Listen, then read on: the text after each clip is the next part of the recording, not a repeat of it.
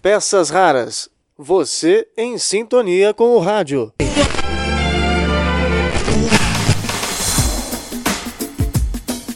Olá, tudo bem? Eu sou Marcelo Abud, seu podcaster radiofônico, e estou de volta com nossas peças raras. Desde 2011, tenho orgulho de participar da equipe que faz parte do programa de Marcelo Duarte, o criador do Guia dos Curiosos.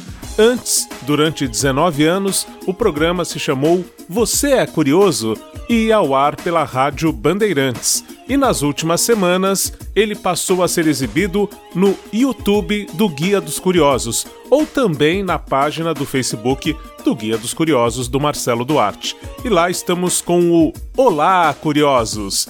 E lembrando de um momento muito especial desses mil programas que foram comemorados pelo Marcelo Duarte agora, no sábado, dia 17 de outubro de 2020, nós é, trazemos uma peça rara muito gostosa de ouvir é uma peça que fez parte do aniversário de 14 anos do Você é Curioso lá no Museu Pelé em Santos. E nós aproveitamos o Interferência, o quadro que eu conduzo desde 2011, como eu disse no comecinho, né, para trazer justamente a história do início do Pelé no futebol. É isso aí. Então nós vamos ouvir uma história do comecinho da carreira do Pelé.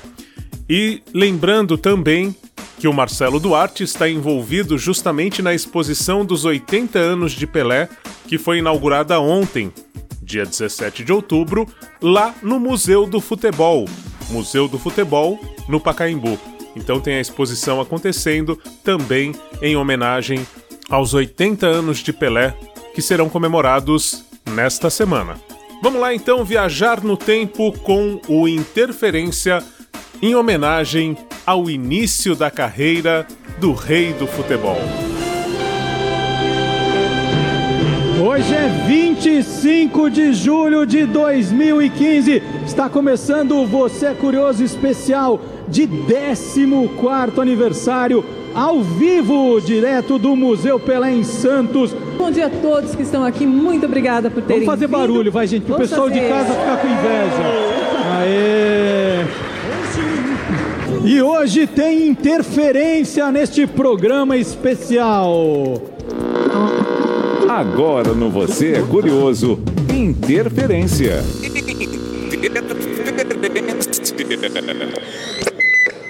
E aqui está Marcelo Abud, professor Marcelo Abud, bem-vindo. Obrigado, um prazer como sempre. E hoje com plateia é muito mais gostoso, né, Marcelo? Então vamos lá. dia. Vamos no pique, no pique. Estamos comemorando o maior acontecimento de 2001, a estreia deste programa, vamos interferir em outro momento importante que aconteceu há 14 anos. Também em 2001, o curta-metragem que marcou a entrada no cinema do produtor e diretor Paulo Macchilini foi indicado ao Oscar. Uma história de futebol se passa no ano de 1950 e traz as lembranças de Zusa, um garoto de 10 anos, e do companheiro dele, nas partidas do time 7 de setembro em Bauru. O roteiro é assinado por José Roberto Toreiro, Maurício Arruda e pelo próprio Macchilini. A trilha original é de Marcelo Zarvos.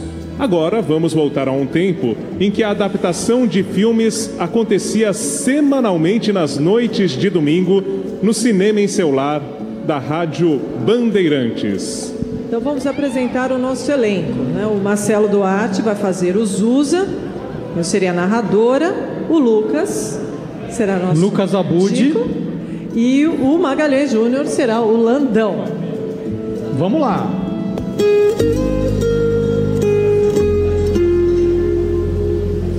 A coisa mais importante para um menino de 10 anos é seu time de futebol. O meu era o 7 de setembro, de Bauru. E o ataque era Arigatô Pé de Cabra e Dico, que era meu melhor amigo. Bom, e eu, né, que me chamo Zusa. O jogo mais importante daquele time aconteceu no dia 30 de dezembro de 1950. A gente ia disputar a final da taça Júlio Ramalho. Eu nunca tinha visto uma taça daquelas antes. Era a coisa mais bonita do mundo, sabe? Dourada, enorme, com for formas arredondadas e duas alças bem desenhadas. Uma coisa que só um herói podia ganhar.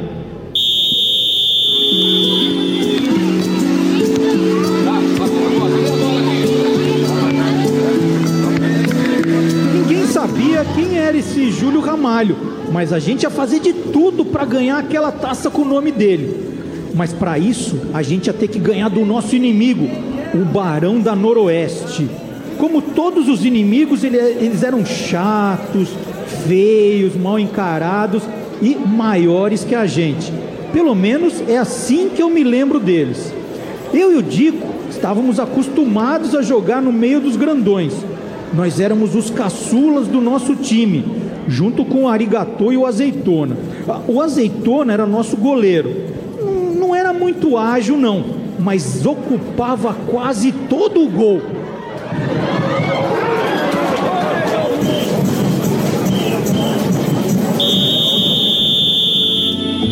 Quando terminou o primeiro tempo, o time de Zuz estava cabisbaixo. O Barão da Noroeste estava ganhando por 2 a 0.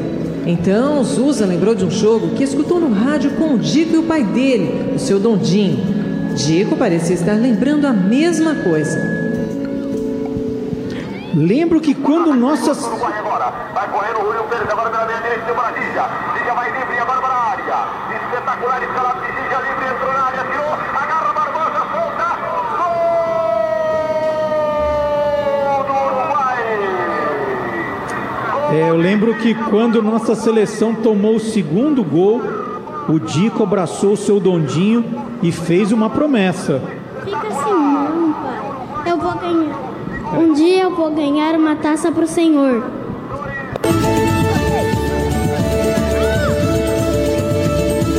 Enquanto eu pensava na promessa do Dico, o jogo estava no intervalo e o seu Landão, nosso técnico, reuniu o time e começou a falar. Bom, o que está acontecendo com vocês hoje, molecada? Eu é que manco e vocês que têm pé torto? Vocês sabem jogar muito mais que isso, gente. Olha, teve uma vez lá em Pirassununga que meu time também estava perdendo de 2 a 0. E a gente conseguiu virar o jogo. Sabe por quê? Sabe? Porque a gente jogou como quem gosta de jogar bola.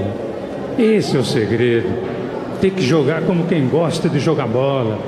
Com garra. Me deram a página errada. Entendeu?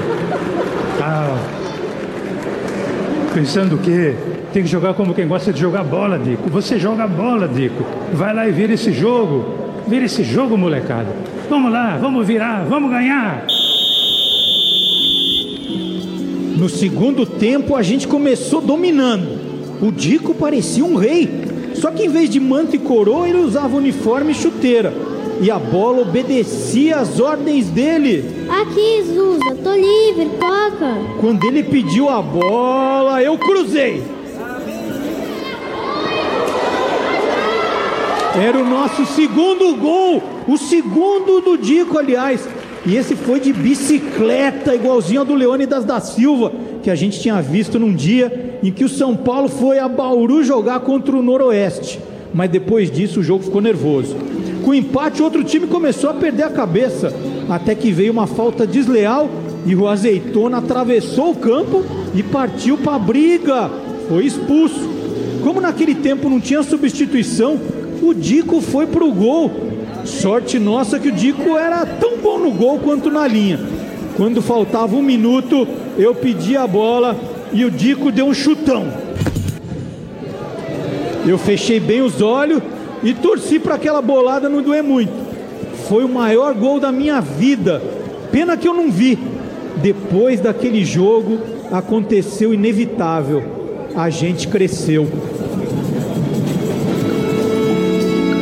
Dico, depois daquele dia, começou a ser chamado de Pelé. Aí foi jogar no Santos. Acabou sendo o maior jogador de todos os tempos. Mas para o Zuza, ele vai ser sempre um amigo de pelada, Dico. E assim encerramos o Interferência. Muito bem, Lucas! Muito bem, o Lucas participou com a gente. Mas. A gente não fala muito bem, pro Magalhães, a gente não fala muito bem. É, o Magalhães é mais ou menos. Eu, eu prefiro você como italiano, viu, Maga? Tem que fazer técnico italiano. Vamos pro intervalo rapidinho. Intervalo e tem o Deus Zebra pra terminar daqui a pouquinho. Nós voltamos já. Você é curioso? Então fique onde está. Bandeirantes. E o curioso é que quando nós fizemos esse interferência lá em 2015 no Museu Pelé, um dia antes, o Marcos Aurélio de Carvalho, que tem o programa Todas as Vozes, à época ele estava na rádio é, MEC do Rio de Janeiro e agora ele faz o Todas as Vozes às terças-feiras à noite na rádio ONCB, rádio da Organização Nacional dos Cegos do Brasil. Vale conferir das 9 às 11 da noite toda terça-feira. Marcos Aurélio com todas as vozes e ele apresentou uma entrevista do Pelé que foi concedida ao MIS, Museu da Imagem e do Som. Olha quanto museu na nossa história, hein? É a história viva sendo recontada aqui. E no MIS, nessa entrevista, o Pelé recordava a infância e um momento muito especial que foi a Copa de 50, justamente o que nós trouxemos no áudio nessa dramatização que reconstituiu o início ali do, da trajetória do Pelé para o futebol. Bom, vamos também ouvir um trecho desse depoimento do Pelé sobre a Copa de 50 e o quanto ele ficou marcado por aquela grande tragédia que ficou conhecida né, na história do futebol brasileiro. Essa Copa de 50 foi uma Copa que marcou muito na minha vida, porque eu tinha mais ou menos 9 anos, né, 9 para 10 anos, e o meu pai jogava no Noroeste, de, no Bauru Atlético Clube, que tem a rivalidade do Noroeste de Bauru, e o Bauru era uma rivalidade muito grande. E meu pai estava no, no Bauru, Dondinho, que, né, que era a grande figura da época dos jogos né, do interior, e nós estávamos em Bauru, na festa lá, porque o Brasil vinha ganhando todos os jogos. Nós vimos lá o meu pai com os jogadores do BAC, fazendo a, a mesa, já tinham até um, uns violões, o pandeiro, então ia ter a batucada depois do jogo. E nós estávamos brincando no quintal com, as, com os garotos lá de Bauru. Aí eu vi um silêncio tal, né? No silêncio eu vi o meu pai, os outros jogadores sentados lá, todo mundo triste. Aí eu falei, pô, o que que houve? O que que houve? Meu pai falou assim, é, perdemos a Copa tal. E começou, começou a chorar, Dondinho. Aí falei assim, ah, pai, perdeu uma Copa, mas não faz mal, não se preocupe que eu vou ganhar uma Copa para o senhor. Eu tinha 9 para 10 anos. Essa história é importante contar porque, poxa, oito anos depois, com 18 anos, 17 para 18 anos, o Brasil estava na Suécia, eu estava na seleção brasileira e nós ganhamos a Copa, entende? Então, é uma coisa que jamais eu vou esquecer desse momento, porque foi realmente muito triste. E eu me lembro que depois, né, no dia seguinte, os comentários é que haviam morrido né, várias pessoas, né, três ou quatro torcedores brasileiros tinham morrido no Maracanã de infarto. Quer dizer, foi uma coisa muito triste. Agora, ao mesmo tempo, para mim, né, foi um incentivo para, na Copa do Mundo de, de 58, eu, eu dar o presente que eu tinha prometido para meu pai. Então, tenho que agradecer a Deus essa história. Com essas peças raras em homenagem ao Pelé, ficamos por aqui. Eu convido você a curtir as nossas redes sociais Peças Raras no YouTube ou o nosso blog Peças Raras, também em todas as plataformas de podcast desde 2006. Lógico, com algumas interrupções, o podcast Peças Raras conta e reconstitui a história do rádio.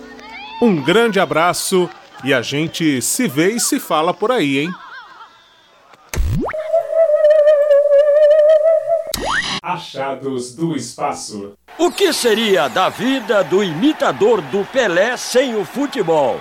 Será que ele seria um vendedor ambulante? Senhores passageiros, desculpem atrapalhar sua viagem, entende? Estou aqui honestamente vendendo esses adesivos, entende? Atendente de telemarketing? Senhor, vou estar transferindo sua ligação para alguém que possa estar entendendo o senhor, entende? Babysitter? Não, não, neném, que a cuca vem pegar, entende?